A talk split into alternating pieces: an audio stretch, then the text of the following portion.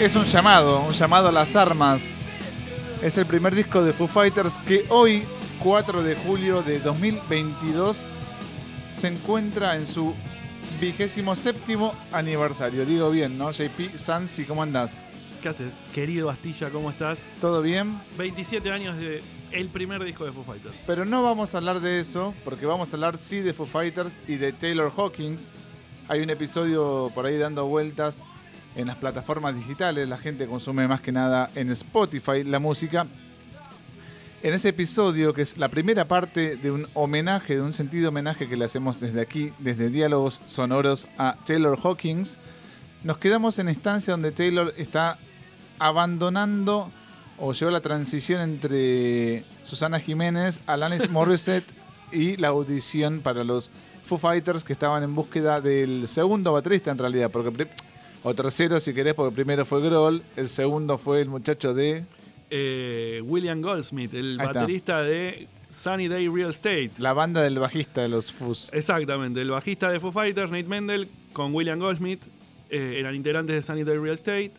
Una banda punk, digamos, típicamente de la costa oeste. Era, era una banda eh, más alternativa que rozaba el punk por momentos, pero era muy alternativa de, eh, claro, la costa oeste de Estados Unidos. Eran de Seattle. ah, este, mirá, entonces Nate Mendel es oriundo de Seattle. Me confundí, pensé que eran de California, no, no, no, de cualquiera. son de Seattle, son de Seattle. Son de Seattle. O Este sea, se conocían tal vez de antes, ahí con esa escena. Dave Grohl los va a ver, los va a ver a un show este, en el año 94. Y se entera que se estaban por separar, Sunny Day Real Estate. Y habla con el bajista y habla con, el batero, que son William Goldsmith y Nate Mendel, y les dice, che, mira, yo estoy arrancando un proyecto nuevo, necesito una banda para tocar en vivo. Hice un disco y necesito una banda para tocar en vivo.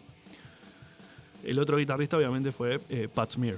Claro. Que lo reclutó de Nirvana, digamos. Sí, sí, sí. Este, y que vos sabés que tiene unos discos muy interesantes como solista, Pat Smear. No sé si le prestaste atención o la debida atención. Lo que pasa es que Pat Smear, eh, bueno, lo vamos a hablar en el futuro de, de, diálogos. Vamos a hablar sobre Pat Smear porque hay mucha gente que lo subestima a Pat Smear. Y creo, que también, creo que también un poco él él mismo. Con la imagen que da, ¿no? Con la imagen que, da y con la imagen que también Grohl le imprimió a Pat Smear, porque siempre lo pinta como el, lazy, el, vago, el, dejado de, la banda. Pero Pat Smear tiene un carrerón muy respetado por sus pares. Este, y por otro lado, me parece que lo interesante de, de esta primera etapa de Foo Fighters, ahora vamos a introducir a Taylor en Foo Fighters, es los paralelismos. Porque estamos hablando del año 95, donde Dave Grohl se redescubre, se reinventa con, un proyecto totalmente propio. Y Taylor Hawkins, a su vez, empieza sus primeros pasos en el mainstream con Alanis Morissette. Ya como un músico ya respetado. Este, entonces vamos a empezar a ver desde acá al año 97, estos dos años primeros dos años, tanto de Taylor con Alanis como de Foo Fighters, una progresión y un avance increíble entre Dave Grohl y su mejor amigo que es Taylor. Entonces, tenemos por un lado que Alanis nos habíamos quedado en Susana Jiménez, básicamente. Año 1996, que vino a presentar Año el 1996. Este, Jacket Little Pill. Sí, señor. Vino a obras y después eh, toca, hacen playback en, en, lo de Susana Jiménez. Ahí va. Eh, aclaramos algo, creo que está bueno aclararlo esto porque lo estábamos hablando afuera del aire recién y me parece interesante lo que dijo el señor Astilla, que es que acá vamos a hablar de lo que nosotros conocemos, de lo que nosotros escuchamos y de lo que nosotros vivimos y mamamos durante tantos años. Si hay datos específicos que se tiren de fechas o de cualquier cuestión que son efemérides, que después van a decir, no, porque no fue tal fecha la verdad, personalmente, a mí me come los dos huevos el tema de los datos. Obviamente vamos a ser los más precisos posible, no, haciendo, haciendo honor a la verdad, pero, pero vamos a hablar desde lo que nosotros escuchamos, lo que nosotros vamos y lo que nosotros sabemos. Obviamente estamos informados, pero los datos son secundarios. Bueno, por algo estamos acá unidos en el estudio Boom Rec, Palermo, con Rama en los controles. Estamos Hola. Hola, Rama, ¿cómo estás? Presentado en Sociedad. Justamente porque nos une una pasión musical y sin ninguna sustancia de por medio que adultere nuestra razón, podemos hablar de música horas tendidas. Y aparte, acá no hubo un demo de por medio. Nos juntamos, prendimos el micrófono y arrancó. Y esto es lo que hay. Rama está testigo. Ramas testigo. Exacto. Queremos datos eh, exactos. y sobre todo la charla me parece que lo, lo, más rico que hay en cuanto a uno. En cuanto a la pasión musical que uno representa. A ver, porque hay un documental de Foo Fighters, vos la tenés reclara con esto, que supo estar en Netflix, que es el de los primeros años de historia, que em, no sé si aparece este, este baterista de Sunny Real State diciendo y como admitiendo, teniendo como un ego un poquito desmedido para las eh, pretensiones musicales que estaba buscando Grohl, ¿no? A ver, contextualizame el, eso. El documental se llama Back and Forth. Back and Forth, ahí está. Eh, sale para conmemorar el lanzamiento del disco Westin Light. 2011. 2011, este, exactamente. Se, la, se lanza el 12 de abril del 2011, para los que quieren fechas. Ahí está. Este, y en ese documental se repasa la historia de Foo Fighters desde su inicio hasta Westin Light. Y es muy interesante ese documental porque ahí ves toda la historia y lo que logró eh, el director de ese documental fue el testimonio de William Goldsmith. Ahí va, que apareció después de un montón de años desaparecido. Que apareció en pantalla, claro, o sea, no sé si, si desapareció, pero sí para las cámaras, claro. muy fuera de foco, y volvió a aparecer ya directamente involucrado en el, documental. Y no está muy copado lo que dice de William Goldsmith en cuanto a la armonía que había en la banda y a las pretensiones de Grohl. Y de hecho le da con un palo importante a Grohl en todo el documental, básicamente, porque lo trata de déspota y de, y de autoritario y de medio jodido. Bueno, que en, realidad Dave Grohl regrabó las pistas de baterías de este muchacho. Exactamente. Para hacerlo ordenado, nosotros lo que vamos a decir es esto. Nos quedamos con Taylor entrando al Anis. Durante los próximos dos años, del 95 al 97, Taylor Hawkins va a girar mundialmente con Alanis Morissette por todos lados. Mientras tanto, Foo Fighters saca su primer disco en el año 95, el 4 de julio, y empieza a girar por todo Estados Unidos y por Inglaterra. De hecho, su primer show eh, oficial es en, un, en una casa de lanchas en Seattle, que hoy ya no existe. Para amigos, en el año 94. Antes de editar el disco. Eh, Porque ah, llegamos acá, nosotros en Argentina, por lo menos la noticia fue que Grohl debutaba discográficamente. Exactamente, graba el disco en Seattle, en eh. el estudio de Barrett Jones, que es su mejor, uno de sus grandes amigos, donde graba también el Pocket Watch, que es un, que es un cassette demo que repartió para muy pocas personas. Este, estando Nirvana hace eso. Estando Nirvana hace eso, donde hay, hay, un par de demos, de, hay un par de versiones de temas que después estuvieron en el disco finalmente de, Foo Fighters. De hecho, hay una canción de eh, Nirvana. perdón, y también de, en Inútero. En Inútero, en, un lado B de Hershey Box, Box eh, está Marigold, que se llama Six Colors of Marigold, es el título original, que sale de ese Pocket Watch. Muy bueno este, ese Pocket Watch, me donde toca la batería de eh, Kurt ahí, en ese, en ese tema. Y a raíz de ese, de ese demo, cuando se muere Kurt Cobain, Dave seis meses en el limbo, lo llama Tom Petty. En el documental esto lo pueden ver porque lo cuenta en este documental Back and Forth. Tom Petty lo llama y le dice, che, ¿querés venir a tocar conmigo? Toca dos temas con Tom Petty en Saturday Night Live.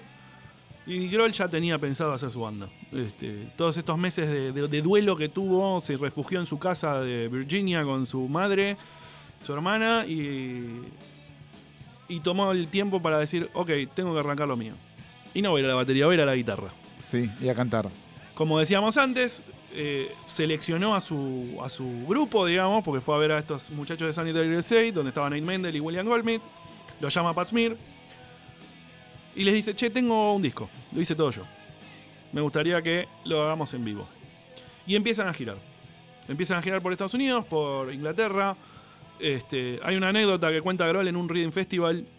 En el 2012 la cuenta la anécdota en vivo, estando en el escenario, dice, yo la primera vez que vinimos a este festival fue en el año 95 y íbamos a tocar en una carpa. Había tanta gente, porque Grohl era muy grosso en el 95 porque Nirvana dejó un espectro increíble de fans. Pero no le iba también, por ejemplo, Chris Novoselic. Chris Novoselic eligió no, no seguir eh, por muchos años, hasta que después retomó obviamente la música. Claro, porque hizo el disco este Sweet 75. Exactamente. Pero lo hizo tipo en el año 98, 99. Sí, sí, la verdad se, se, alejó bastante, una cuestión personal, obviamente, entendible.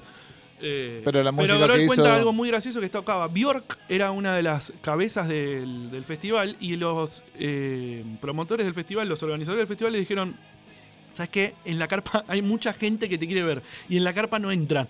Eh, andate al escenario principal. Y Groll dijo, no, no, no, yo no voy a ser la primera que toque con mi banda en un escenario principal. Yo quiero empezar de cero, quiero... Y ahí está esto que siempre hablamos de la falsa humildad o mal entendida falsa humildad. Yo la entiendo como humildad, pero se puede entender como, pará, flaco, no te hagas el humilde. Es muy fácil de esa manera. ¿Cuántas bandas se mueren por tocar en un escenario principal la primera que tocan? Es que él este, tiene raíces punks exactamente. y trata de... que ya lo hablaremos en otro, en otro momento. Pero bueno, giran, empiezan a hacerse un nombre como banda. En el Reino Unido, sobre todo, son muy populares. El Reino Unido, en los años 90, ha sido el mayor consumidor de la música grunge. Y de hecho, el grunge explota por el Reino Unido. Vean el documental Hype y ahí, van a entender un poco más. Pero, pero sí, el Reino Unido siempre fue muy devoto de lo que fue, de lo que fue el rock alternativo de Seattle y con Groll tuvo siempre esa particularidad de que Groll ama Inglaterra, Inglaterra ama a. O sea, de acá en adelante siempre vamos a ir por ese lado. Empiezan a girar muy, muy, muy, de manera muy austera con la guita de, una productora, obviamente, de un sello discográfico, porque Groll venía con todo un nombre atrás. Con lo cual hubo un par de escaloncitos que cualquier banda normal los tiene que hacer. Bueno, Groll obviamente los salteó, ¿no? Pero trató de mantenerse en sus raíces, esto que decíamos recién, de tipo, che, toquemos, bueno. Y llega el momento en el año 97 de, che, hay que hacer un segundo disco. Me ofrecieron hacer un segundo disco desde el sello. Cuando empiezan a grabar el disco, que es The Color and the Shape, para mí, después de Ignoraron el mejor disco de Foo Fighters, pero es personal, esto es totalmente subjetivo más que el primero, mira vos, ya lo haremos, pero bueno. El primero para mí es un especial, pero eh, no, me voy a desviar. Eh, sí, señor. Arranca Color and the Shape y empiezan a grabar el disco. Y empiezan a notarse las primeras, los primeros roces de banda. Estamos hablando de un tipo que venía de grabar íconos del rock, de la historia del rock, como es eh, Nevermind e Inútero con toda la experiencia que eso implica, con pendejos que todavía no habían grabado un disco de manera profesional, como era Nate Mendel y William Goldsmith. En el documental de Back and Forth, por ejemplo, cuentan que eh, Gil Norton, que es el que produce este disco, le, a Nate y a, William lo llamó la sección arrítmica. Y era la sección rítmica. ¿Entendés? Claro. como medio bardeándolo, como diciendo, no pueden. Estamos hablando de un baterista que tenía que tocar con la sombra del mejor baterista de la década. O por lo menos el más renombrado. Es un peso, es una presión de esa manera tocar así. Porque lo vas a tener el ojo crítico sobre vos todo el tiempo y la mochila va a ser cada vez más grande a medida que va pasando los días y vas viendo que las caritas que te ponen no son las mejores, ¿me entendés? Además, eh, hay una cuestión de presupuesto que es maestro. Nos quedan tres días, y si no metiste las batas, déjamelas a mí que en dos días las meto y ya está. Nos vamos a casa rápido. Exactamente. Entonces, ¿qué hacen? En una jugada muy polémica, y esto el documental lo abarca, y me parece que está muy bien tratado, porque no se, no se rindieron a los pies de, de Groll para chupar el culo, sino que además dijeron, vamos a hablar de lo que pasó y vamos a darle voz al tipo que se fue. Y lo que explican es lo siguiente. Básicamente grabaron una maqueta de todo el disco con William. La escuchan, a Groll no le gusta. Sin avisarle a William, regraba todas las baterías del disco. Obviamente, si, vos sos William, ¿qué dirías? Si me regrabas las batas, Groll, lo puteo un rato, pero me quedo callado, te lo juro. ese es un debate increíble que, ¿sabes quién lo instaló ese debate? Tranquilo. El señor Taylor Hawkins. Me quedo tranquilísimo. Gracias, Dave. Disculpa. La próxima, si querés, te copás, me decís cómo te gustaría. Es difícil que vos estás en tu puesto de trabajo en el que te sentís que, te incorporaron o que estás empezando a, meter tus primeras notas de colores pinceladas. Y de repente viene, viene, viene el líder y te dice, ¿sabes qué? lo que hiciste no es que te avisa que la va a regrabar, ya lo regrabé. No, frustrante. O sea, claro. ¿Vos qué harías? Yo, particularmente, tengo sensaciones encontradas, porque es un tema de personalidad. Bueno, pero renuncias. no sé si hubiese renunciado. Coincido con vos que hubiese tenido un poquito más de cintura, es. Eh, me tendrías que haber avisado, tengamos una charla, caguémonos bien a piñas porque me faltaste respeto. Pero la realidad es que también Groll, y acá viene la parte, la parte de defensa de Groll, que es, le dijo, quiero que toques en vivo, no estás para disco. Se lo blanqueó. Después de haber regrabado las baterías, ahí es la parte cuestionable. ¿no? Bueno, pero pará, esto pasó a lo largo y ancho de toda la historia de la música. Obviamente. De ciertos músicos. El ego. Es el ego. Los Ramones no terminaban de grabar los discos eh, ellos mismos, las violas sobre todo. Joey Ramón llamaba a otra gente. Por una cuestión de presupuesto es también. Es un tema de presupuestos y es un tema también de criterios, ¿viste? Yo si estoy en Foo Fighters, es el primer disco que grabo, digo, bueno, esto. La verdad, una bronca terrible, me, pongo un pedo dos, tres días para atravesar la amargura, pero ya está, sigo. Me gustaría, me gustaría también eh, que en algún momento podamos saber, los que están escuchando esto que son músicos, cómo se sentirían, o, cómo se sintieron, pues seguramente a muchos les debe haber pasado, esto de la ninguneada del compañero de banda de ¿Sabes qué? Me, encargué yo y vos no hiciste un carajo. y, la, otra campana también de algún productor o productora que diga, a ver la performance, chico. Yo ahí es donde te digo que tengo sensaciones encontradas porque para mí lo que importa es el resultado final. Y el resultado final tiene que estar perfecto. ¿Qué le dijo Grol? Yo esto no lo encuentro como algo para presentar. Me parece que no está. Lo debatible y discutible es que no le avisó. Exactamente. Porque si te avisan, digo, che, mira, ¿por qué no te tomas la, semana? La falta de códigos terrible que tuvo Groll en no decirle al tipo, mira, ¿sabes qué? Lo vamos a ver ahora. Mal Groll ahí. Pero muy mal Pero también del otro lado tenés que ser un poco más visionario si querés y decir, esta me la Exacto. cuando, cuando William se entera, llama en una video. lo que hoy sería una videollamada, en ese momento llamó a audio en speaker digo, y los ponen a todos. ¿Qué pasó, che? ¿Por qué no me avisaron?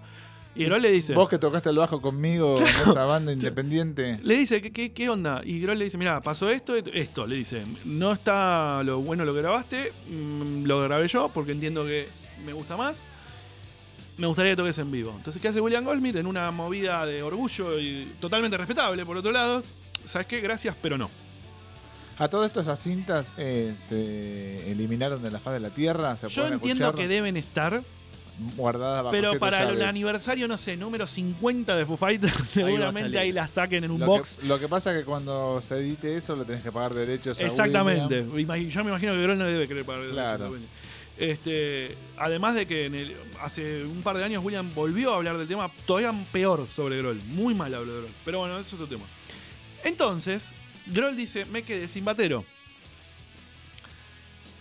Llama a Taylor Hawkins. Y le dice, ¿tenés un baterista para recomendarme? Entonces Taylor Hawkins le dice, pero la concha de tu hermana, yo soy tu baterista.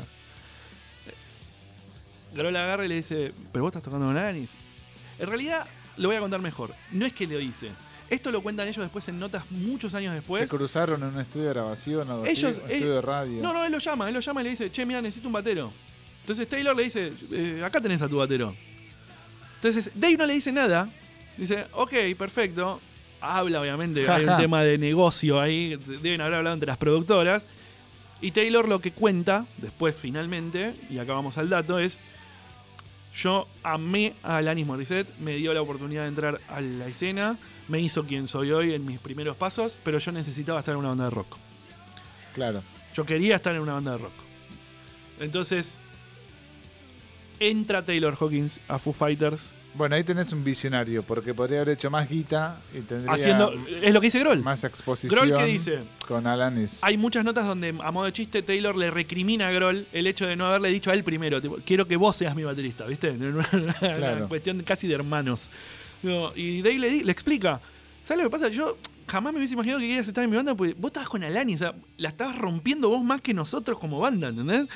Pico de Alanis también. En el pico de Alanis, totalmente. Entonces eh, Taylor le dijo, no, pero yo siempre quise ser el batero de una banda de rock y más tu batero, vos eras mi ídolo, porque ya lo dijimos en el episodio pasado, Taylor creció escuchando Nirvana. Entra finalmente este, Taylor a Foo Fighters en la época post grabación de The Color and the Shape y empiezan a girar. Empiezan a girar por Estados Unidos. Y obviamente empezaron los comentarios. No fueron de más los comentarios. Un tipo rubio de pelo largo, muy parecido a Groll. Este, pelito lacio. Pero pelito lacio rubio, viste, ya empezaban las comparaciones, esto que habla mucho en el documental Groll, de todo me lo asociaban con Kurt Cobain, todo me lo asociaban con Nirvana. Flaquito, y aparece un pibe que era estéticamente muy parecido a Kurt Cobain en, cuanto al físico, porque personalidad es las antípodas de Kurt Cobain, el señor Taylor Hawking, era. Eh, entonces empiezan a girar por Estados Unidos.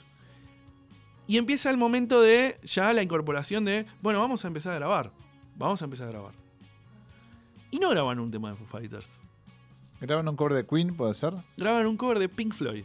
De Pink Floyd, perdón, con Roger, eh, con Brian May de invitado. Con Brian May de invitado. El tema se llama Have a Cigar. Está en el soundtrack de Misión Imposible. exacto, salió como soundtrack de Misión Imposible y como lado B también de un disco de, de Foo. Este, el, disco, el tema se llama Have a Cigar y es un cover, como decíamos, de Pink Floyd. Vamos a escuchar un poquitito de lo que fue la primera grabación de Taylor con los Foo. A ver.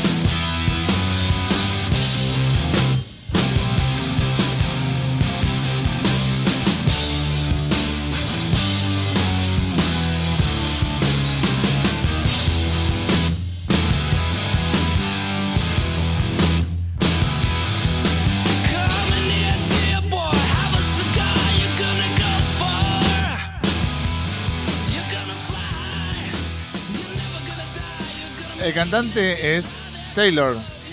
La novedad es que además de ser el baterista, el tipo también tenía una voz de la puta madre, porque mamó a cantantes muy grosos toda su vida, y cantaba como la puta madre. Y se mandó a cantar su primera grabación con Foo Fighters.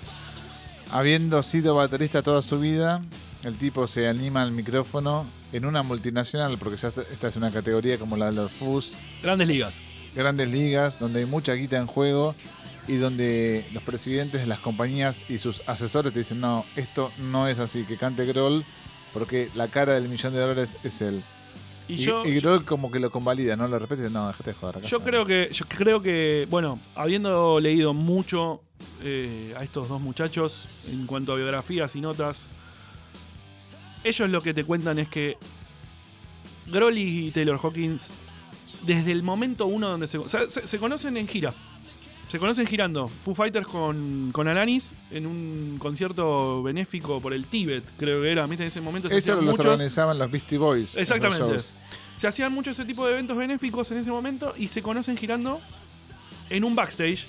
Típico de los 90, ¿no? Cruza de estilos. Exactamente. Que ojalá que ahora no se malentienda lo que voy a decir, pero quieren hacer lo mismo y son ridículos ahora haciéndolo. Pero bueno, ese es otro tema.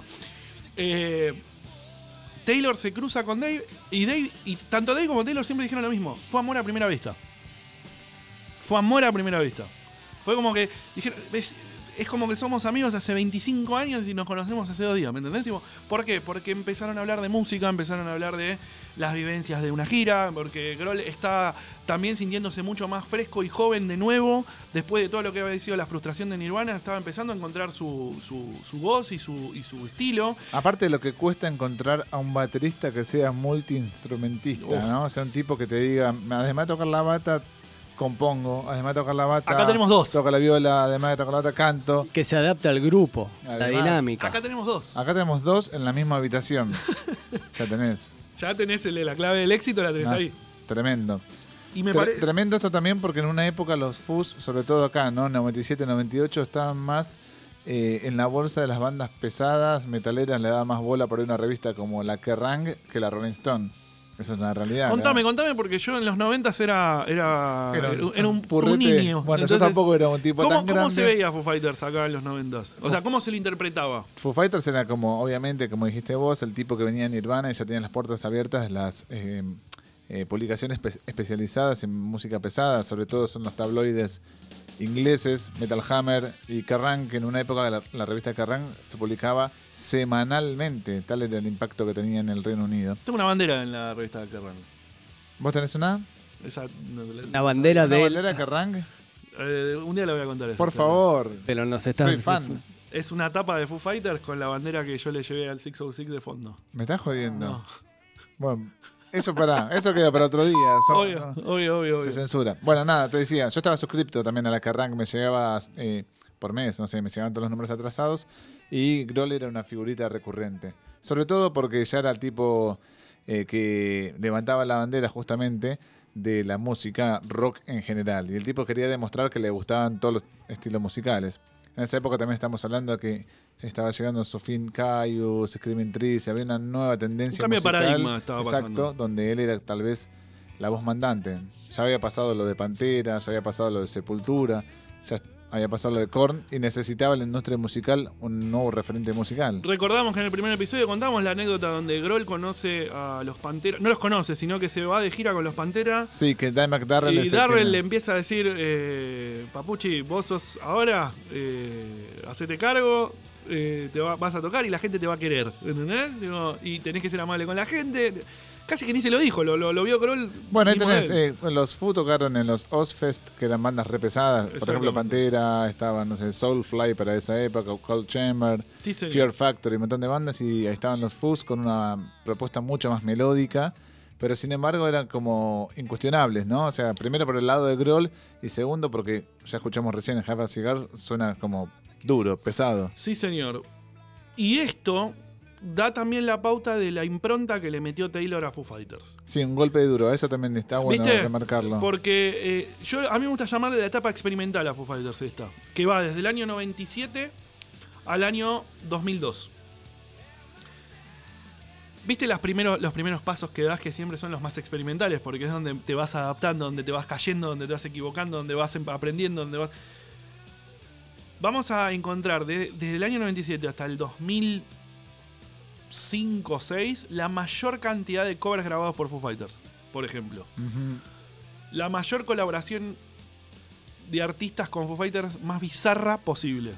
Este, donde los estilos no mandaban, sino que mandaban los contactos, amistades, este, admiraciones previas, ¿entendés?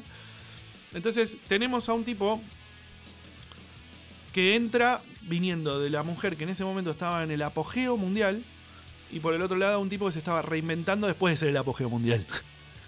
Los dos bateristas, los dos multi-instrumentistas, los dos con una personalidad increíble.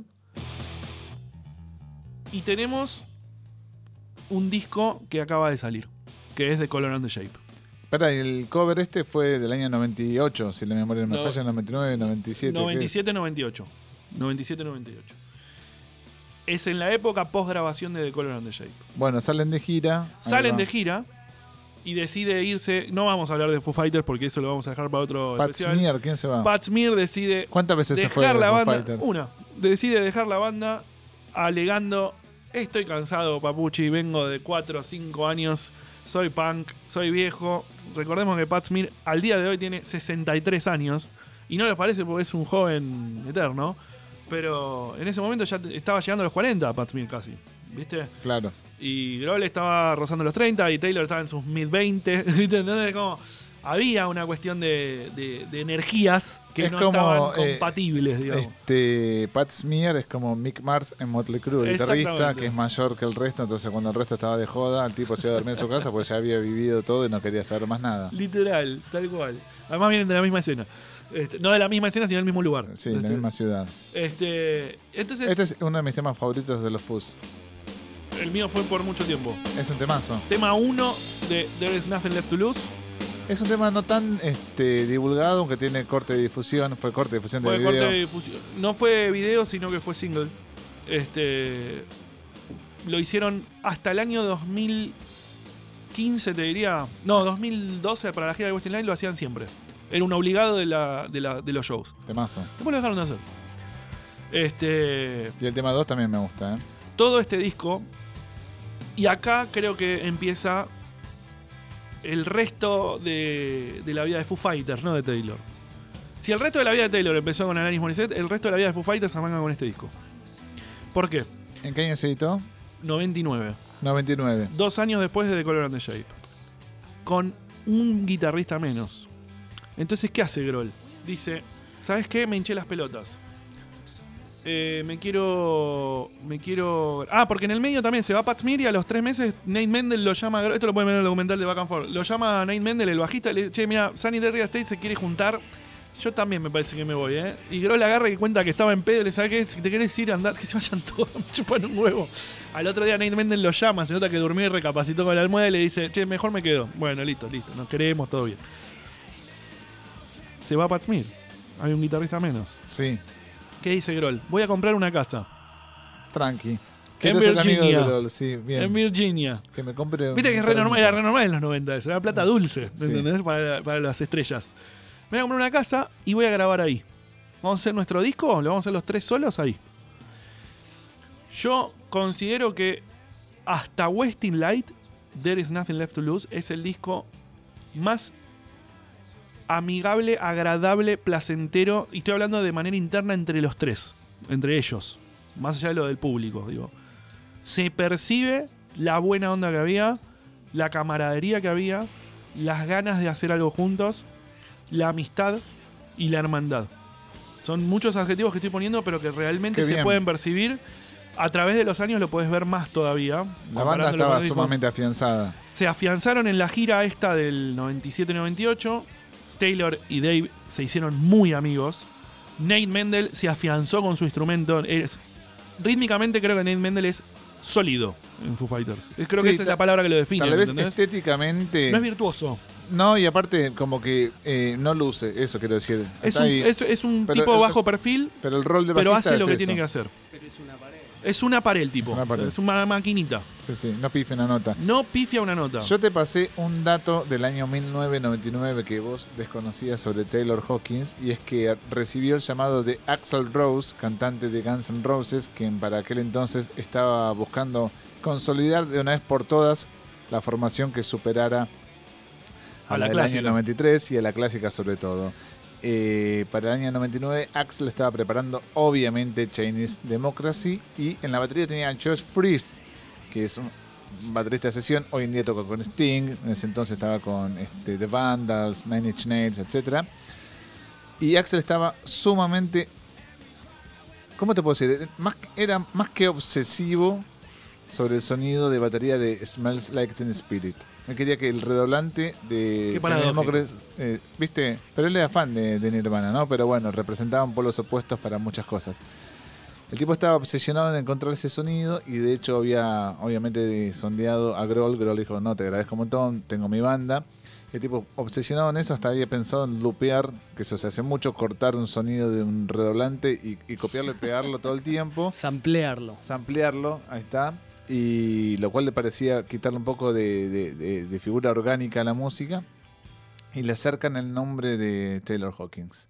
Taylor Hawkins cuenta que lo contempló y que finalmente dice que no bajo sugerencia de un amigo suyo, nada más ni nada menos que Roger Taylor de Queen, baterista de Queen, lo llama Taylor Hawkins a, Roger Taylor, le dice, mira, tengo un ofrecimiento para tocar una banda mucho más grande que Foo Fighters, y parece que viene seria la cosa. Y Roger Taylor le dijo, no te conviene. No es lo tuyo porque a mí me pasó en los 70 cuando Queen estaba ahí como medio como que arrancaba, parecía que le íbamos a romper, confiábamos en otras canciones, pero no pasaba nada. Ese mes me llamaron de Motte Hopple para tocar la batería, que yo era muy fan. En ese entonces Motte llevaba mucho más gente que, que, Queen. Recordemos que para Motte Hopple hizo un tema David Bowie, All the Young Dudes, que es uno de los clásicos de la historia de música. O sea que para la, escena glam rock, Motte Hopple era una, una, figura bastante superior en popularidad a Queen cuando Roger Taylor recibe el llamado. Y él recuerda que en los 70 dijo, mejor me quedo con Queen porque tengo dinámica y eso es lo que le dijo a Taylor. Vos tenés que quedarte con los chicos y eso es un poco retomando lo que me dijiste anteriormente, ¿no? Le dijo, vos tenés que quedarte con estos pibes que, que veo que te llevas... Ya para ese entonces evidentemente eran amigos Taylor y, Roger Taylor. Dijo, quédate con ellos, parece que, tienen buena onda, tienen química. En Guns N' Roses el laburo no es muy seguro, no sabes qué puede pasar mañana. Así que Taylor le dijo que no a Axel. Fueron siempre órbita de los Fu en cuanto a búsqueda de los Guns N' Roses con Axel obviamente, ¿no? A la cabeza. Porque lo que se sabe públicamente es que cuando hicieron una audición para guitarrista a Chris Shiflett, lo buscaron también para Guns N' Roses. Él fue en realidad al revés, él eh, pidió que la audicionen. Tenía un amigo que estas cosas siempre se manejan. El hermano de Chris Shiflett, que tocaba en Me First and the Gimme Gimmicks con Fat Mike, agarra y le dice a, Che, está, Guns N' Roses está buscando guitarrista. Y Chris Shiflett le dice no. No quiero ir a los Guns N' Roses, básicamente. Pero ya lo vamos a hablar cuando hablemos de Chris Sheffield. Ok.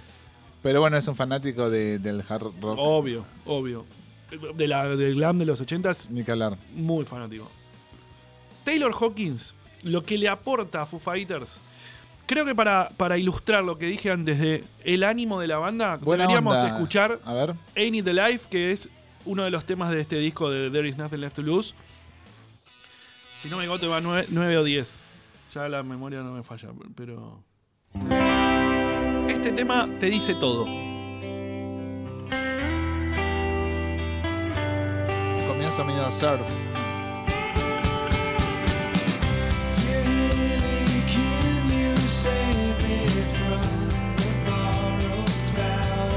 Otro sonido de bata, más 60 Empezamos a escuchar estas aperturas melódicas más pop en Foo Fighters.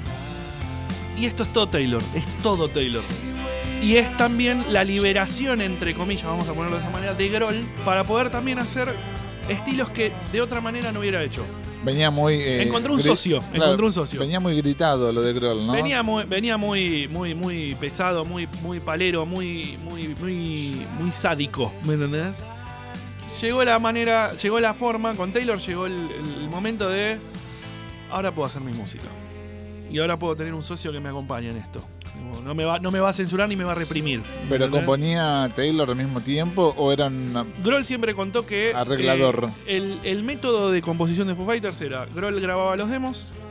Estamos hablando de una persona que es multiinstrumentista, con lo cual no le costaba nada grabar una, canción entera. Aparte, graba en, eh, Porta Estudio, chabón, ¿no? Exactamente. va al estudio más caro de Los Ángeles. Graba en su casa. Sí y le pasa a Taylor los demos. Y demos y Taylor le, empieza a ver las baterías, y empieza a ver los conceptos y lo empieza a modificar y lo empieza. Siempre fue así. Bien. Empieza esa dinámica en este disco. ¿Qué pasa en este disco? Y acá viene el núcleo de todo. ¿Qué dijimos antes que pasó cuando Grohl le dijo a William Holmit, che, papuche, mira, la verdad que la bata no me copa? ¿Qué hizo William? Agarró y se las tomó. Sí. En este disco, donde todo era armonía, en un momento Taylor empieza con sus famosas inseguridades, que las vamos a ver a lo largo del tiempo hasta sus últimos días. Es típico de los talentosos. Típico. Típico de un genio creativo típico y típico también de una persona que tiene atrás a De Grohl. este, en un punto, Taylor se siente inseguro en medio de la grabación y le dice a Dave, ¿sabes qué? Vamos a hacer una cosa. Grabás vos las baterías, yo toco en vivo. De Grohl lo sienta Taylor y le dice, vos sos el baterista de esta banda. Quiero que grabes vos las baterías. Mirá cómo cambió absolutamente todo. Lo que iba a decir, el cambio de paradigma, ¿no? Todo. Recordemos que en estas, en esta, a partir de estas fechas empezaron a poner dos sets de batería en, los escenarios.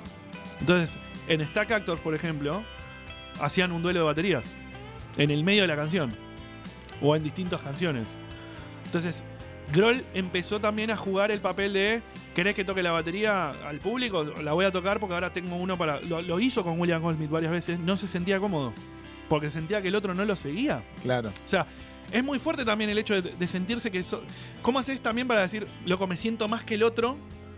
Pero por una cuestión de respeto a veces no lo puedo decir, ¿entendés? y, finalmente encontraste un socio. Claro, y que el otro no se sienta menos. Y que el otro no se sienta menos. Exactamente. tal cual. Encuentra en Taylor a su socio. Y eh, tenemos este disco que se llama There Is Toulouse. Gana todo en los Grammys. Empieza a ganar Grammys este disco. Este, y Grohl, muy irónico, dice: Es un disco que se hizo en un sótano y ganó Grammys. Eh, con lo que te da también la pota de cuánto importa la armonía en una banda para hacer un buen trabajo, ¿no? Este, y Taylor le aporta la teatralidad. Empiezan a girar con bandas que Foo Fighters no tenía acceso antes. Si bien Grohl los conocía de haber tocado con Nirvana, por ejemplo, empiezan a hacer giras con Red Hot Chili Peppers. Taylor, con, todo su histrionismo y todo su fanatismo de distintas etapas de la música, casi como un nerd de los cómics, le dice a Grohl, tenemos que tener más color en el escenario, tenemos que tener más teatralidad en el escenario, tenemos que hacer como hacían Queen, como hacía Rush, como hacían las bandas progresivas de los 70s, pongamos colores literalmente contrataron a un set de iluminación igual al de Live Killers de Queen, que es emblemático porque son las luces emblemáticas de cada show de Queen del año 81. O sea, lo que quería hacer básicamente Taylor es dar más show. Pagaste el ticket, te llevas Exactamente. una experiencia única Entertainment, diría. Exactamente. Cosa que sostuvo hasta los últimos días. Si hay alguien que entendió que esto era un show business, era Taylor. Taylor. Y a su vez, claro, porque era un fan, boludo. O sea, ¿entendés? No, era que se la creía como es show business y nada más. No, no.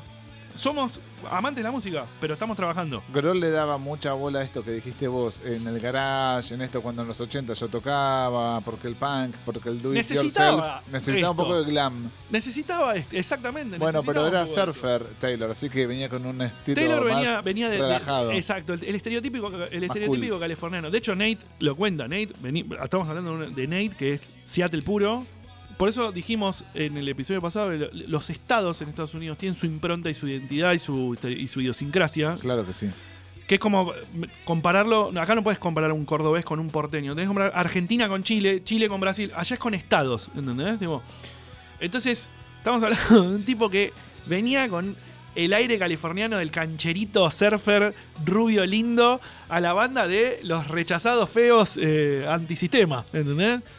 Era obvio que iba a cambiar todo y encontraron una dinámica. En el medio de la gira del 98, antes de que salga este disco, Grohl llama a un compañero, un ex compañero del de Scream, que es su banda previa a Nirvana, una banda de hardcore punk de, Washington DC de los 80. También está en el documental. Eso también está en el documental y él aparece en el documental, una parte clímax del documental que te rompe el alma porque lo querés al tipo. Porque básicamente lo que pasó ahí fue que lo que pasa muchas veces en una banda o en grupos de trabajo que no tienen que ver con la música es no hay feeling. Pero, pero me caes re bien.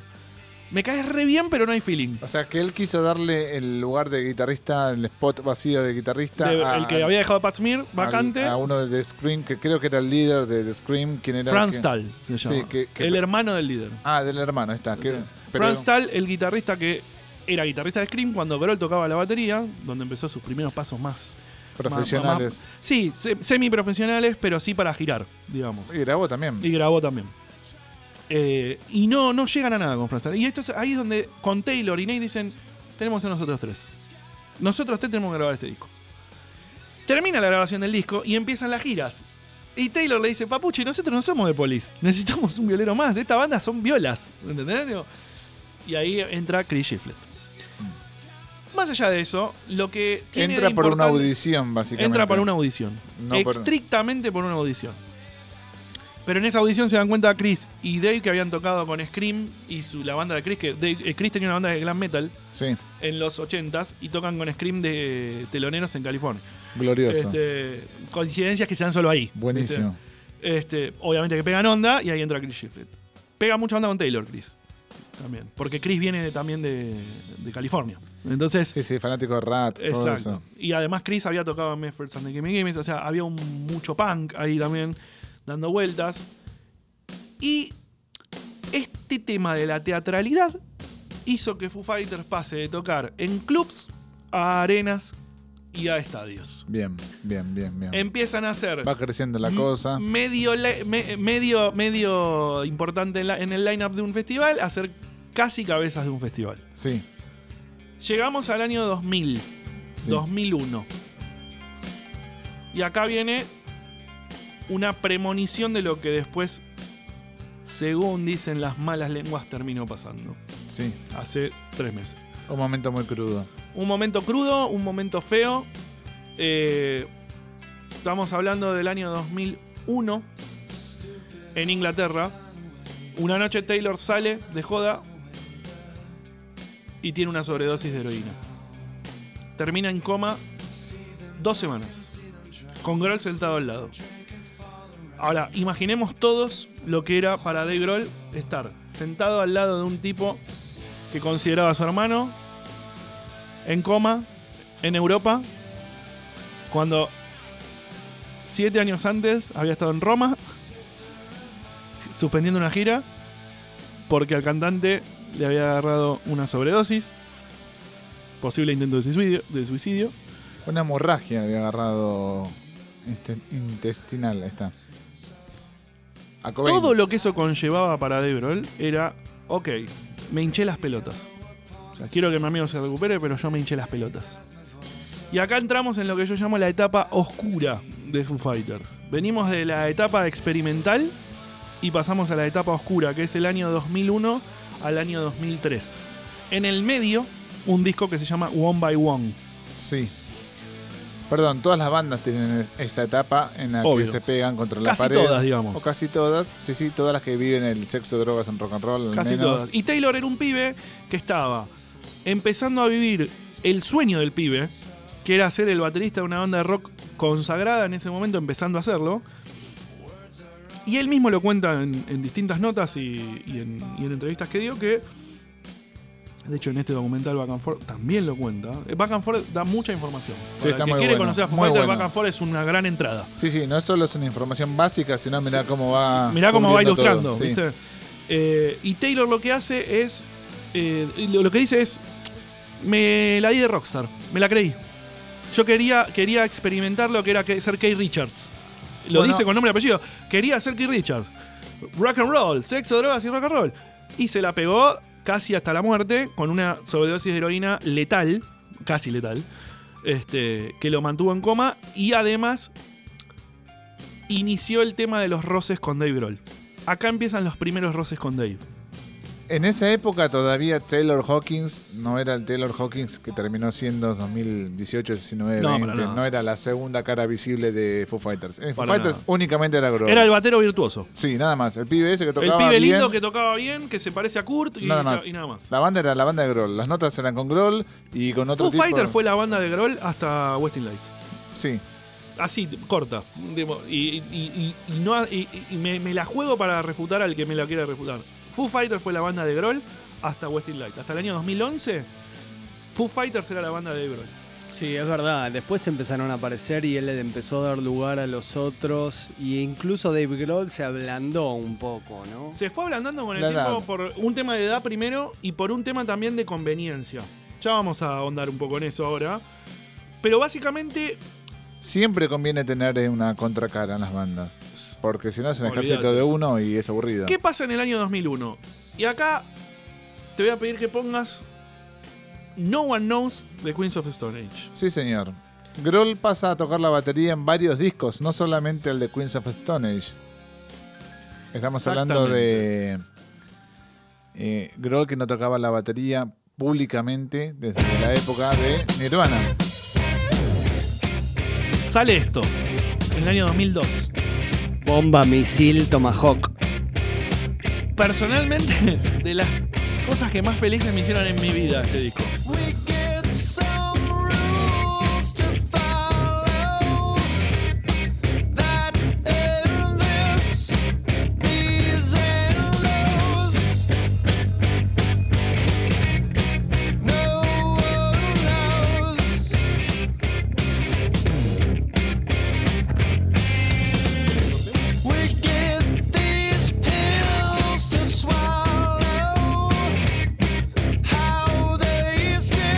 Songs for the Deaf, canciones para los sordos, el tercer disco de estudio de Queens of Stone Age, banda liderada por Josh Homme, antiguo guitarrista y compositor de Caius, patrón del stoner rock en los 90 se aburrió, se separa Caius y padrino. y padrino también, se aburrió, se fue a tocar la guitarra con Screaming Trees. Post Screaming Trees decide hacer su propia banda junto a Nick Oliveri, bajista también de Caius, pero que estaba medio ahí desaparecido. La pega bastante con su segundo disco llamado Rated R. Le va bastante bien. Y dice, bueno, para el tercer disco voy a... Tirar toda la carne al asador. Y sospechosamente ahí cae en el medio Dave Grohl en la batería, en un Dream Team musical, porque Mark Lanigan también se hizo cargo de las voces. Yo esto lo llamo la ensalada de Grohl, y te voy a explicar por qué. Acá empieza literalmente lo que es el amigo de todos. Groll, coma, el amigo de todos. El figuretti. El figuretti. Y te voy a explicar por qué.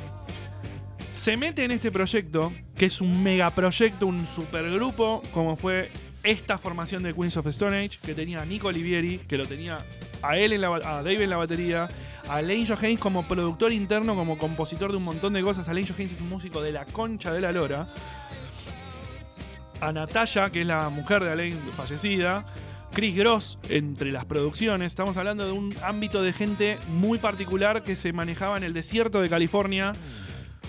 Venimos hablando de un tipo que formó y que fue parte protagonista del stoner. El stoner quiere decir prácticamente fumancheros, ¿entendés? Tipo, eh, porro, mucho porro. O sea, éxtasis, ácido, eh, drogas. Y zapadas. Y zapadas, alucinaciones por todos lados. ¿Qué pasa? A Taylor le da un coma de la puta madre y Groll dice, ¿sabes qué? Se van todos a la puta madre y me voy a tocar con Queens of Stone la batería, que es un chabón, a Josh Homme que admiro hace años, que me hice amigo en la época de Caius y que tengo el sueño de tocar con él la batería, lo voy a hacer ahora, aprovecho, te mandaste esta cagada, voy a hacer esto. El tema es que la compañía le dijo a Groll, acordate que tenés que sacar un disco con Foo Fighters. En esta época también grabó un disco con Killing Joke en la batería, estuvo. En una colaboración. En una colaboración. Sí. No salió de gira como se hizo con Queens of Stone Age, pero ahí sí grabó eh, todo el disco de una banda precursora del post-punk. El, tema, ¿sabes qué fue lo que pasó? Que se dieron dos casualidades. Una casualidad fue que nadie esperaba que este disco la pegue como la pegó. Nadie lo esperaba, ni la proyección de la compañía discográfica ni nadie. Y por otro lado, marcó quizás el primer la primera grieta para la ruptura de Foo Fighters. Sin quererlo. Por eso digo que es una casualidad. Porque a raíz de este disco genera la discordia más grande que tuvo Taylor Hawkins con Dave Grohl, por lo menos pública y conocida hasta ahora. Que fue un tema de celos casi de hermano menor de me dejaste en el peor momento de mi vida y te fuiste a tocar la batería con otra banda. Esto también se puede ver en el documental, como así en entrevistas. Estamos hablando de cosas que se hablaron mucho tiempo después estas, ¿eh? por ellos, porque por mucho tiempo fue un tema tabú, o sea, no, no, no, no se nombraba todos estos episodios. Después con el tiempo, obviamente, la gente se pone más grande, más melancólica y empiezan a recordar de otra manera, entonces pueden empezar a charlar. Se graba One by One. Un millón de dólares gastan en One by One. Demasiado. One by One, Groll lo nombra como el peor disco de Foo Fighters. Pero tiene esto que está sonando en este momento, que para mí, junto con Everlong, son los temas más importantes de la historia de Foo Fighters. Bueno, característica de Groll, ¿no? Meterte dos, tres hitazos por disco y después ver qué más puedo hacer. En algunos casos, como este disco. Así, tipo, es flojo, pero tengo dos, tres canciones que lo van a romper. Lo que suena es All My Life, tema 1, abre disco de One by One. Y miren lo que suena esto.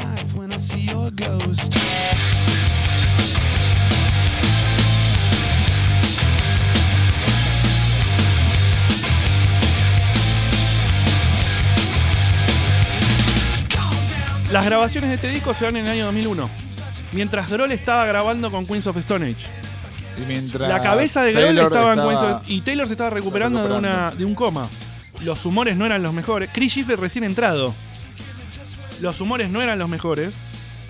Grohl quería casi escaparse. O sea, imagínate, viste, cuando ya no estás en un lugar que te, sentís cómodo y te querés ir a la mierda. Como ahora, no, mentira. ¿Qué pasó? Claro. ¿Qué, qué pasó? Que agarra. Agarra Grohl y Taylor y se empiezan a matar en un ensayo. Se empezaron a decir todo lo que tenían adentro durante meses que no se decían. Terminan decidiendo el final de Foo Fighters. Ok, vos andate por acá, grabamos este disco y se terminó. Mala época para el rock en el año 2002-2003. No pasaba nada interesante para mí. Yo considero todo lo contrario. El año 2002 para mí fue un despertar o un semi-despertar de un montón de cosas. Porque ese año, por ejemplo, salió el Greatest Hit de Nirvana que ayudó a un montón de pibes Ah, bueno, yo de de bandas nuevas, ¿eh? Audio Slave sale ese año, sale Queens of Stone con Song for the Dead, sale... Bueno, ya tenía años eh, Queens of Pero digo, el año en sí vio el nacer de un montón de discos muy importantes y que hoy son iconos y clásicos. O sea, Para mí había un resabio de New Metal que a mí New Metal nunca me gustó y estaba ahí como la, última resaca del New Metal. Bueno, eh, vemos en Taylor Hawkins y Foo Fighters una, una línea paralela muy eh, disonante con el New Metal. Siempre fueron por otro lado ellos. Nunca se apegaron a las modas de ningún estilo, ¿viste? Y en esta época estamos hablando de 2002, muy bien la, aclaración. Estamos hablando del 2012, pleno. No pleno, ya estaba empezando a agotarse el New Metal. Empezaban las bandas, indie de Nueva York como The Strokes y. Las bandas de, le decían, ¿no? De, Hives, eh, de Strokes, de New Y fíjate lo que saca Foo Fighters. De Van Bondis. ¿No? Sí.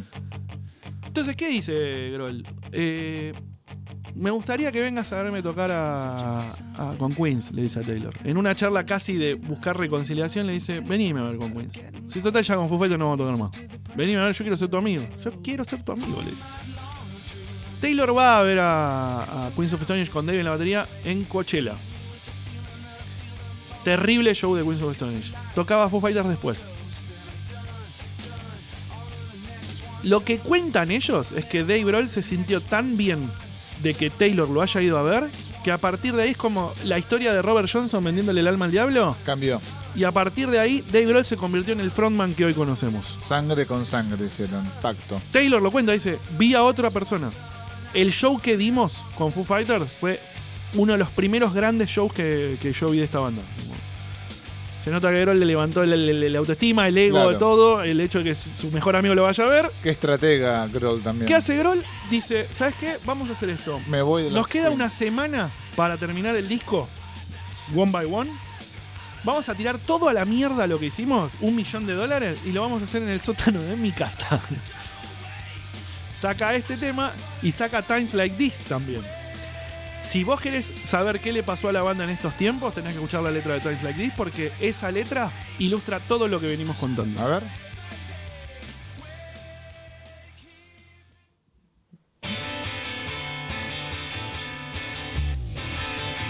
Para mí, himno de Foo Fighters. Tremendo. Himno. Tremendo. Y hoy con la muerte. de, la piel de gallina. Hoy con la muerte de Taylor creo que, que tomó otra, otra connotación. Impresionante. Aparte tiene todos los elementos que una canción necesita para ser coreada en un estadio. Todo. Sí, señor. Bueno, puedes Y, es y, la letra, y la letra es gritable. Claro, claro. Y la letra es gritable.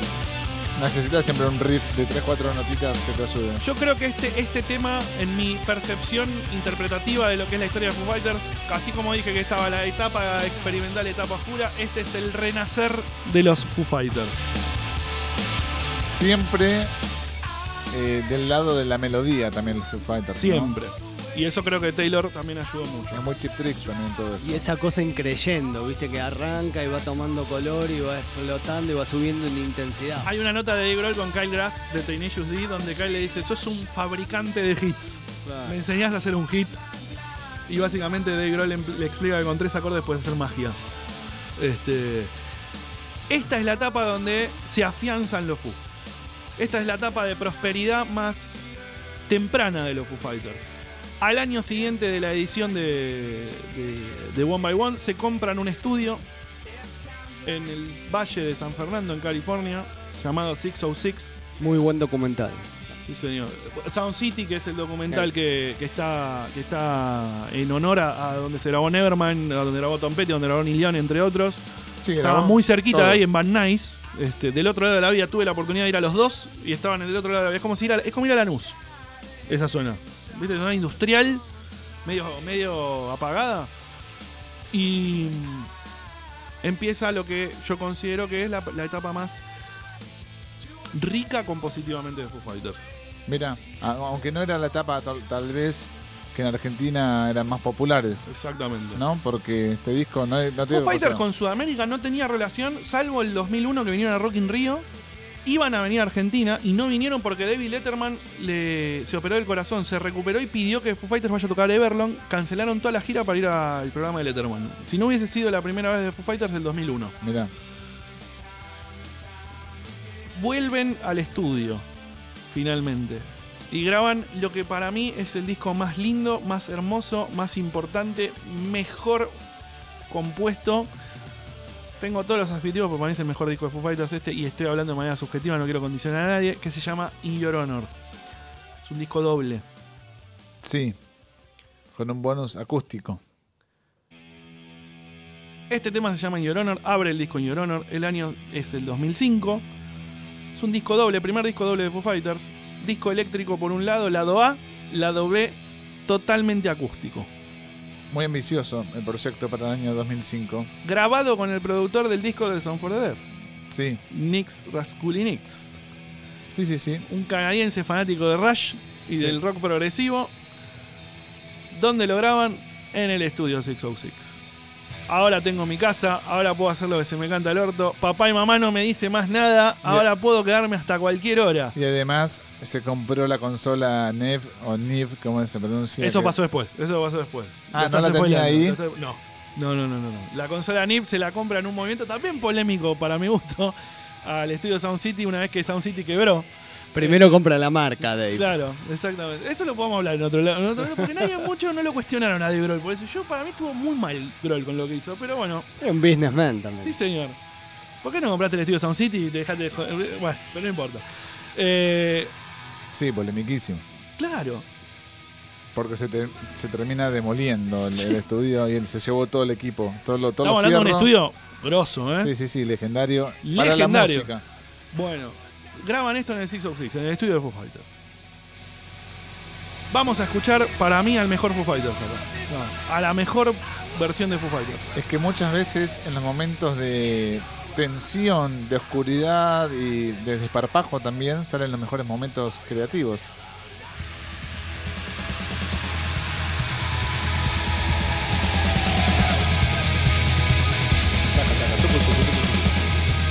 Mucho patrón de batería.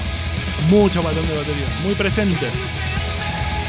Primera vez que Dave Grohl habla políticamente en una letra. Este tema se lo dedican a George Bush. Estamos hablando del año 2005. Primera etapa de la segunda presidencia de Bush. Ellos habían, eh, adherido a la campaña del demócrata, que en ese momento no me acuerdo el nombre, en el 2004. Entonces empezamos a ver una nueva cara de Foo Fighters. Totalmente afianzados a lo que es nivel masivo, ya empezando a ser cabeza de festival. Dan su primer show gigante para presentar este disco en Inglaterra en Hyde Park en el año 2006 con Queens of Stone Age, Motorhead y Roger Taylor y Brian May cerrando el show de Foo Fighters con ellos haciendo dos temas de Queen. Este disco se catapulta a Foo Fighters a lo que es las bandas masivas de estadio. A partir de acá, Foo Fighters cambia su imagen. Dave Grohl se posiciona como uno de los frontmans de la época. Foo Fighters como una banda requerida para shows de rock. Ya no dependen de nadie, ya tienen su propio estudio. Dave Grohl tiene su propia compañía discográfica asociada con Sony. No dependen de nadie, empiezan a hacer lo que se les canta al orto. Y les va bárbaro con este disco. No solo esto, sino que además tiene un hitazo, como el tema 3 de este disco, que para mí es el himno más grande de estadios que tiene Foo Fighters sin duda alguna. Vos hablabas de, melodías coreables y este la tiene. Creo que acá vamos a escuchar, insisto, lo mejor que sacó Foo Fighters a nivel compositivo, subjetivamente hablando. Y sacan además un acústico, un disco totalmente acústico.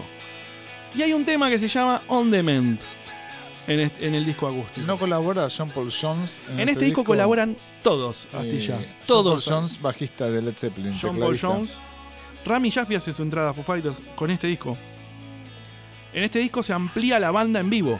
¿Por qué? Porque para el acústico necesitan de un montón de instrumentos. Vamos a escuchar On Demand y ustedes van a escuchar que ya no es solamente una banda de cuatro integrantes.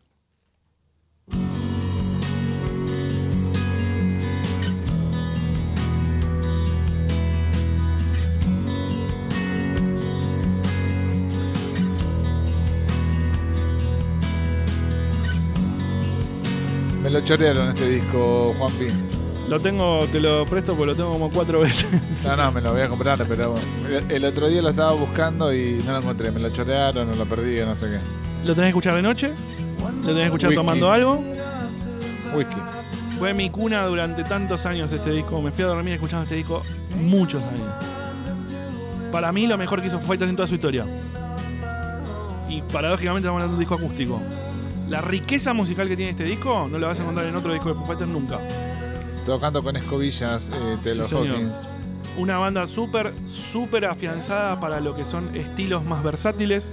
Como dijiste vos, John Paul Jones colaborando, Josh Homme colaborando, Rami Chaffee colaborando. Em, no me sale ahora la, violinista que. Jessie Green. Eh, una, una, una banda súper, súper afianzada para lo que era vamos a tocar con cuerdas, vamos a tocar con viento, vamos a tocar con otros instrumentos, vamos a abrirnos, entre comillas. Y este tema lo nombro, ¿por qué?